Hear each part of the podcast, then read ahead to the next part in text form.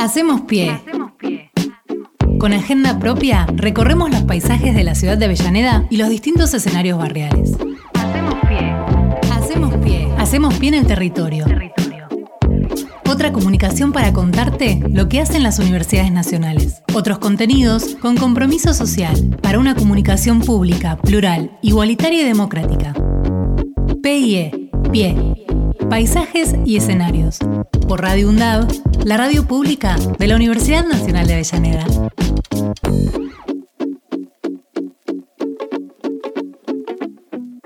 Y ahora tenemos una comunicación telefónica con Lucrecia Apiatelli, que es la vicedecana del Departamento de Arquitectura, Diseño y Urbanismo y además es directora de las carreras de diseño de nuestra universidad. Lucrecia, Fernando Pearson, Axel Govendi te hablan. ¿Cómo estás? Muy buen día. Hola, muy buenos días. ¿Cómo están ustedes? Muy bien, muy bien. Bueno, Lucrecia, vamos a, a- a romper el fuego en esta charla preguntándote cómo eh, han comenzado las clases eh, este, este lunes eh, y qué expectativas hay a partir de el regreso a lo presencial después de dos años tan complejos. Y que me cuentes si va a ser presencial, si va a ser bimodal, cómo, cómo están llevando adelante la, la cruzada. Bueno, eh, primero eh, venimos trabajando ya desde hace unos meses y también algo que empezamos a probar e iniciar en el cuatrimestre anterior hacia fin de año es, digamos, asumir que sobre lo que estamos trabajando es sobre un periodo de transición, ¿no? Eh, digamos que si bien entendemos que estamos hablando de presencialidad, que ya el año pasado habíamos comenzado a hablar de algunas experiencias presenciales y que las tuvimos, eh, lo que estamos pensando es que este cuatrimestre es un cuatrimestre de transición Mm. y que, digamos, esto lo digo desde, digamos, desde mi experiencia en el departamento, que es muy larga como directora de las carreras, Ujú. que estoy desde, desde el comienzo en la UNDAM, con lo cual digo, hay, hay algo que hace a, la, a las carreras de diseño de arquitectura que tiene que ver con lo proyectual, con la dinámica de que son carreras fuertemente presenciales, y cuando digo fuertemente presenciales me refiero a que, digamos, eh, nosotros, hoy nosotras y nosotros trabajamos con un recurso que es el taller, que es un recurso áulico que lo consideramos más que un recurso, lo consideramos un dispositivo pedagógico didáctico y que es propio de las carreras de diseño Mm. y arquitectura y que de algún modo se ha vuelto irreemplazable, ¿no? La pandemia lo que puso también en evidencia es que ese dispositivo es un dispositivo imprescindible, es un, un dispositivo que se extrañó mucho, ¿no? Que, Mm. que no, no pudo ser reemplazado eh, al 100% En la eh, virtualidad. en la dinámica de la virtualidad, Claro. dependió mucho del número de estudiantes que participaban de los grupos, Mm. de digamos las herramientas que tenían disponibles también los estudiantes y que de algún modo entendemos que digamos esta vuelta a la presencialidad de la que estamos hablando, que vuelvo a decir en nuestras carreras es muy fuerte. Nosotros arrancamos esta semana eh, actividades presenciales vuelvo a decir, en todas las áreas proyectual, diseño, proyecto, arquitectura, tecnología, morfología, eh, incluso también los sistemas de representación, pero que sabemos que trae abajo el brazo un debate muy fuerte respecto de las herramientas utilizadas en la pandemia también, ¿no? Con lo cual, digamos, esta modalidad que, de, de la que estoy hablando, que es la modalidad presencial, no deja de traer también este, algunas prácticas en la modalidad virtual, ¿no? Eh, pero, digamos, sí puedo decir que el departamento apostó fuertemente a la vuelta a los talleres, ¿no? Claro, claro. Y a los laboratorios, digo, a los espacios que habitualmente eh, nos, nos representan, para decirlo de algún modo. Claro. Eh, hay nuevas obras de infraestructura dentro de la sede Piñeiro en la- nuestra universidad. Eh, ¿Algo de eso también se está trabajando con respecto a las carreras de diseño de laboratorios? No, de los laboratorios no, pero sí te digo de, digamos, eh, del- de la necesidad que ya venimos trabajando hace varios, cuatrimestres con este planteo, a pesar de la pandemia en el medio, mm. de aulas un poco más grandes para arquitectura, porque son talleres muy numerosos mm. y que requieren de aulas mucho más grandes que las que disponemos en este momento. Y bueno, estamos trabajando justamente en algunas adecuaciones para transitar este, este periodo pero bueno, pero también sabemos que, eso es un tema de agenda, ¿no? De infraestructura. Claro, Lucrecia, hablábamos de número, ¿cuántos este, estudiantes tienen las dos carreras, no? Por un lado la Tecnicatura de Diseño de Marcas y Envase y por el otro el Diseño Industrial. Mira, el departamento en este momento está alrededor de los 5.000 estudiantes. Eh, digamos, es difícil para mí en este momento darte esos números totalmente desglosados. Sí te digo que es un departamento grande, es un departamento con carreras, la carrera más numerosa del departamento es arquitectura, que tiene doble turno, que tiene, para que te des una idea, mm. aulas con 300 estudiantes. Mm. Ah. Eso, digamos, eh, digamos, son, a ver, las, los talleres verticales de arquitectura, los talleres de proyecto, se caracterizan por eso, ¿no? Este, por grupos muy numerosos, donde se trabaja por comisiones, se trabaja con una estructura, con un equipo grande, mm. un equipo docente me refiero, y se trabaja con el taller como espacio, digamos, común. No es lo mismo trabajar eh, esas comisiones en aulas separadas que en un taller común. Hay como una... Por eso decía de que el taller lo concebimos como un dispositivo pedagógico didáctico, porque hay eh, situaciones que se dan en el taller que no se pueden reproducir si estuviéramos separados en aula. Em, eh, Lucrecia, quisiera eh, preguntarle como para difundir las carreras y como para motivar, eh, más o menos todos tenemos en la cabeza qué hace un arquitecto, pero ¿a qué se dedica un técnico en diseño de marcas y envases cuando egresa? ¿Cuál es su trabajo principal? Bueno, una, es una pregunta maravillosa porque es una pregunta que permanentemente, digamos, estuvo sobre la mesa y, es un tema que reformulamos y replanteamos. En cada reunión docente volvemos a agregar alguna cuestión más a estas definiciones. Yo, en principio, digamos, eh, diría que hoy las carreras de grado, eh, digamos, fuertemente las carreras de grado son mucho más abiertas en sus perfiles de cómo nosotros transitábamos la experiencia de que una carrera derivaba en una práctica profesional específica, ¿no? Sí. Que si bien hay especificidades en las prácticas profesionales, digamos, la, el perfil, cuando hablamos de perfil nos referimos a la inserción laboral de graduades, es muy amplia. Cuando vos decís carreras tradicionales que tienen siglos de tradición, ¿no? Para, digamos, redundar en esa palabra que es muy pesada, en las carreras universitarias, hay un imaginario, ¿no? Más que, digamos, esta cuestión tan precisa de la inclusión del graduade, hay un imaginario que representa de qué va a trabajar ese graduade. En cambio, en las carreras de diseño todavía eso digamos, se está trabajando. Sobre todo, eh, a ver, en las carreras de titulaciones nuevas. La Tecnicatura de Marcas y Envases fue una carrera de titulación nueva, no había otra carrera con ese nombre. Estuvo pensada desde su nacimiento para insertarse fuertemente en la industria, en una industria que no tenía una tradición de incorporación de diseñadores que es la industria que está vinculada con los alimentos, con la farmacéutica, con, digamos, una industria que justamente trabaja con estas, con estas dos cuestiones que son fundamentales y que las vemos todo el tiempo en los objetos, ¿no? Que son los embalajes, las marcas, mm. este, los envases. Claro. Y que bueno, que justamente, digamos, eh, a ver, trabajamos, trabajamos para esa inserción, pero la formación es más amplia. Entonces también los estudiantes tienen posibilidades de insertarse digamos, por fuera de esas industrias en el trabajo como diseñadores, ¿no? Lucrecia, discúlpeme por lo básico. Yo tengo en mis manos, aunque la gente no lo vea, yo le cuento, tengo una caja donde guardo diariamente los auriculares. Esta caja tiene una forma, una forma de abrir, eh, ciertas pestañas, tiene gráficas, tiene logos. ¿Eso es lo que hace un diseñador? Sí. Sí, a ver, eh, nosotros en nuestra vida cotidiana solamente levantar la vista, en Sí. cualquier contexto en el que estemos en este momento escuchando, Mm. si levantamos la vista y miramos a nuestro alrededor, vamos a tener una gran cantidad de objetos. Correcto. Algunos de esos objetos fueron pensados, proyectados por diseñadores en eh, vínculo con una industria que los ha producido. En otros casos no han participado diseñadores. Claro.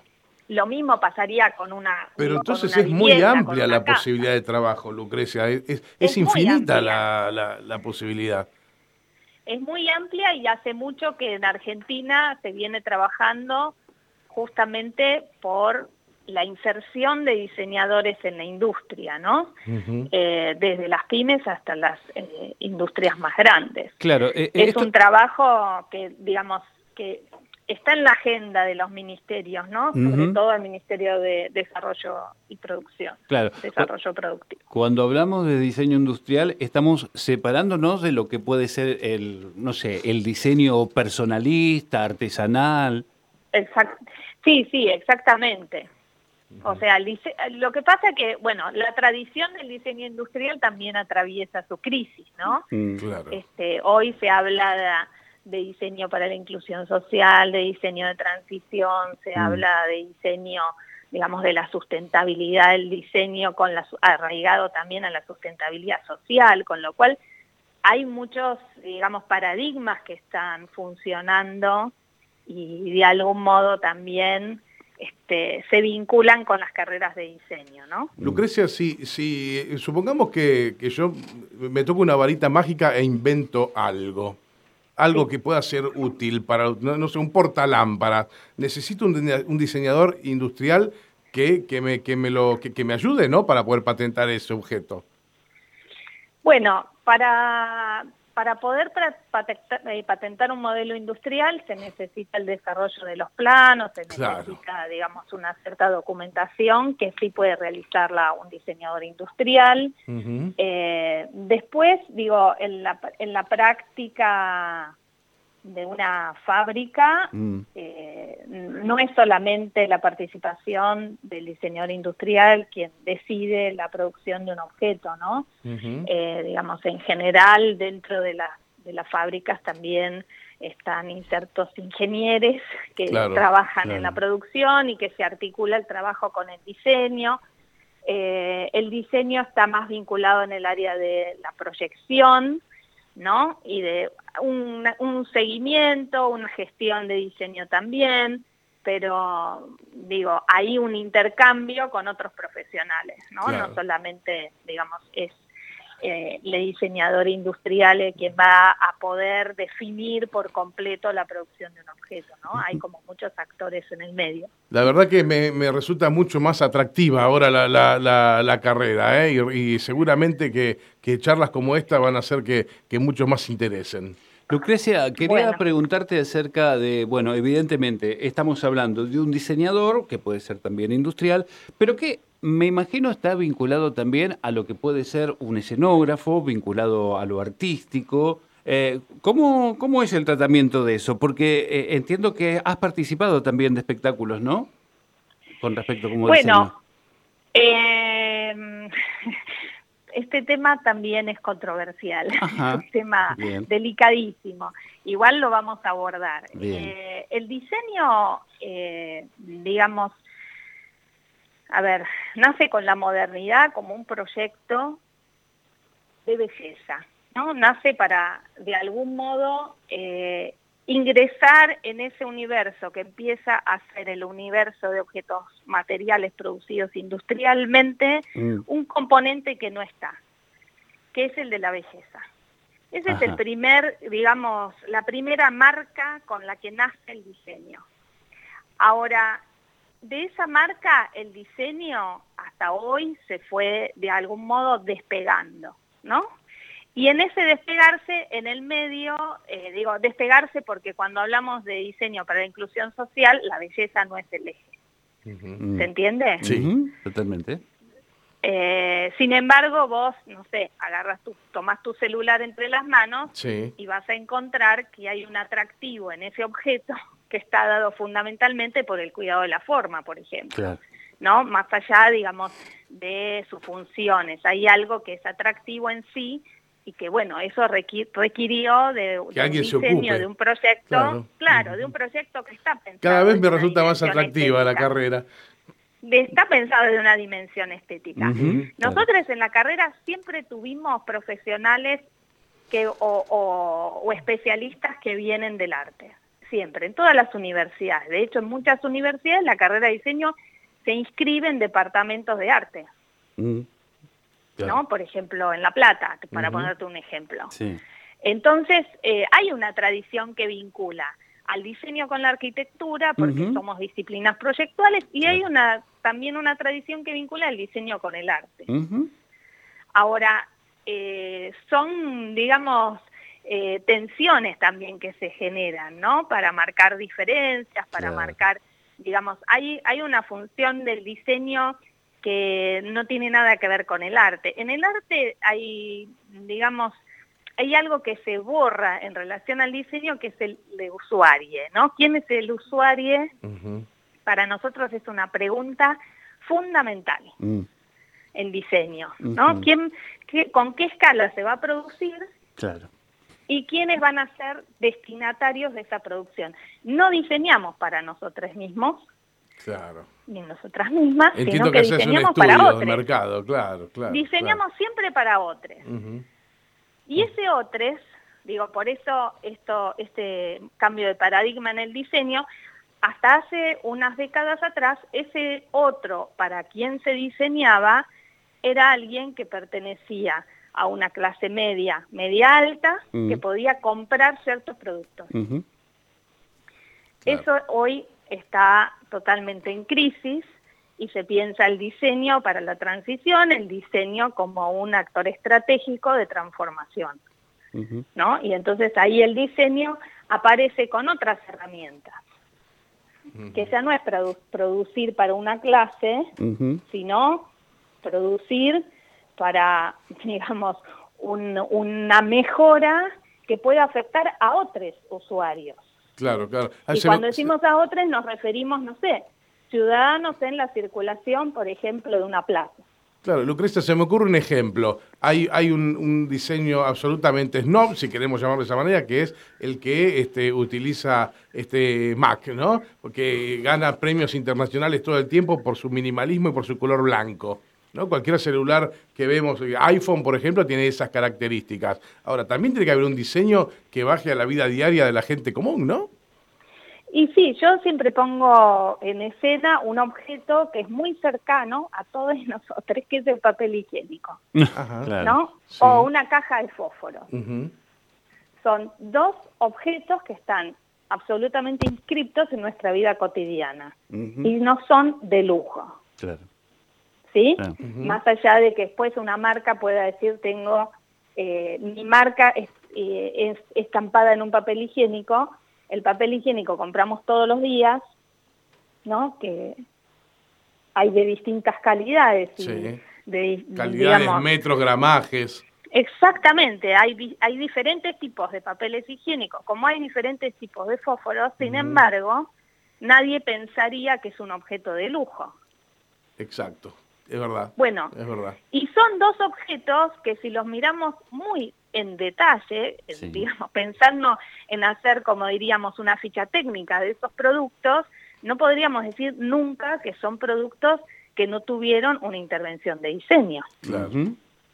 ¿No? Digamos. Sí, sí, sí, está, está clarísimo. Este, está clarísimo. Entonces, bueno, digo, para poner dos ejemplos que traen el diseño a la vida cotidiana en un una expresión bien radical, ¿no? Bueno, este, Lucrecia, no sé si Axel te quedó alguna cosa pendiente. No, no, no, no. la verdad ha sido demasiado este, esa charla y la verdad que ha sido clarificadora en muchos aspectos. Sí, sí, sí, sí. Realmente hemos aprendido muchísimo, así que muchísimas gracias por, por todo este tiempo. Se la hicimos larguísima, pero creo que ameritaba. ¿eh? Totalmente. hemos aprendido. Lucrecia, muchísimas gracias. ¿eh? Muy amable. Te mandamos un beso grande.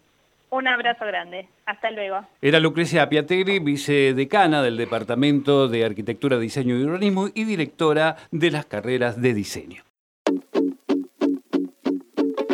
Hacemos pie. Hacemos pie. Con agenda propia, recorremos los paisajes de la ciudad de Avellaneda y los distintos escenarios barriales. Hacemos pie.